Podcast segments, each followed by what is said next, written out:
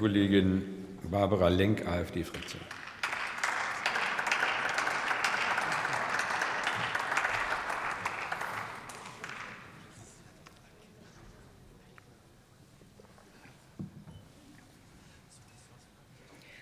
Herr Präsident, sehr geehrte Damen und Herren, werte Kollegen!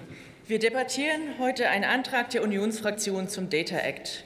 Die Bedeutung von Daten für unser Leben ist unumstritten. An Metaphern, die den Wert maschinenlesbarer Daten beschreiben, herrscht kein Mangel. Sie sind mal das Gold des 21. Jahrhunderts oder auch das Öl. Tatsächlich sind Daten aus der heutigen Geschäfts- und Lebenswelt nicht mehr wegzudenken.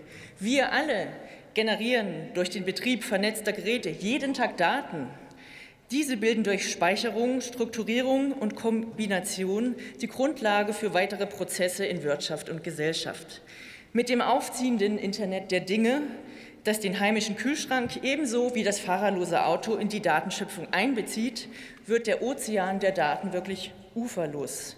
Dem müssen wir und die Politik Rechnung tragen. Der Data Act der EU-Kommission möchte bestehende Datenoligopole aufbrechen und insbesondere kleinen und mittleren Unternehmen den Zugang zum digitalen Rohstoff erleichtern. Nicht nur immer die gleichen großen Tech-Konzerne sollen den Vorsprung ihrer riesigen Datenschätze genießen. Auch ein Mittelständler, der beispielsweise eine Software für landwirtschaftliche Maschinen programmiert, soll vom Teilen der vor allem industriellen Daten profitieren. Werte Damen und Herren, ich komme jetzt zur Kritik am Data Act.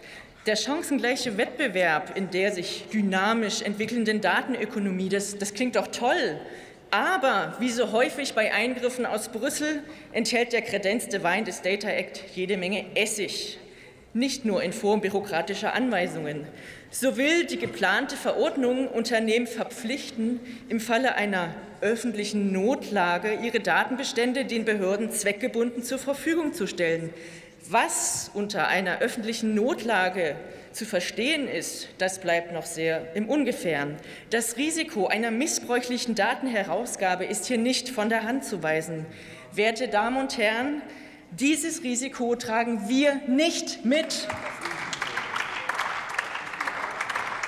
Weiter unscharf bleibt der Data Act beim projektierten Recht der Nutzer auf Zugang zu den Daten, die sie unter Anwendung bestimmter Produkte schaffen. Hier sollte dringend zwischen gewerblichen und privaten Nutzern unterschieden werden. Private Nutzer sind vermutlich eher daran interessiert, dass ihre Daten, wenn überhaupt, nur für eine kurze Zeit gespeichert werden. Werte Damen und Herren, wir sehen also, für die Bundesregierung kommt der Data Act zur Unzeit. Die Debatte um das Teilen geschäftlicher Daten liegt doch gnadenlos bloß, was in Deutschland hausgemacht im Argen liegt. Die Breitbandversorgung ist mehr Wunsch als Wirklichkeit. Die Umsetzung des Onlinezugangsgesetzes wurde mit Ansage verfehlt, und die Modernisierung der Verwaltung bleibt ein Trauerspiel. Der Antrag der Unionsfraktion zum Data Act spart diese Versäumnisse verschämt aus. Vermutlich, weil die Union in ihrer Regierungszeit genau dafür verantwortlich war. Die Wettbewerbsfähigkeit der deutschen Digitalwirtschaft ist fraglos wichtig, aber sie steht im direkten Zusammenhang zu einer modernen, leistungsfähigen Gesellschaft und digitalen Rechten der Verbraucher. Kurzum, der Data Act erinnert die Bundesregierung schmerzlich daran, was sie mit großer Geste versäumt hat. Zögert die Bundesregierung hier weiter, schaut sie bei der Vermessung des Datenozeans ein weiteres Mal nur zu. Vielen Dank. Vielen Dank, Frau Kollegin Lenk. Nächster Redner ist der Kollege Tobias Bacherle, Bündnis 90 Die Grünen.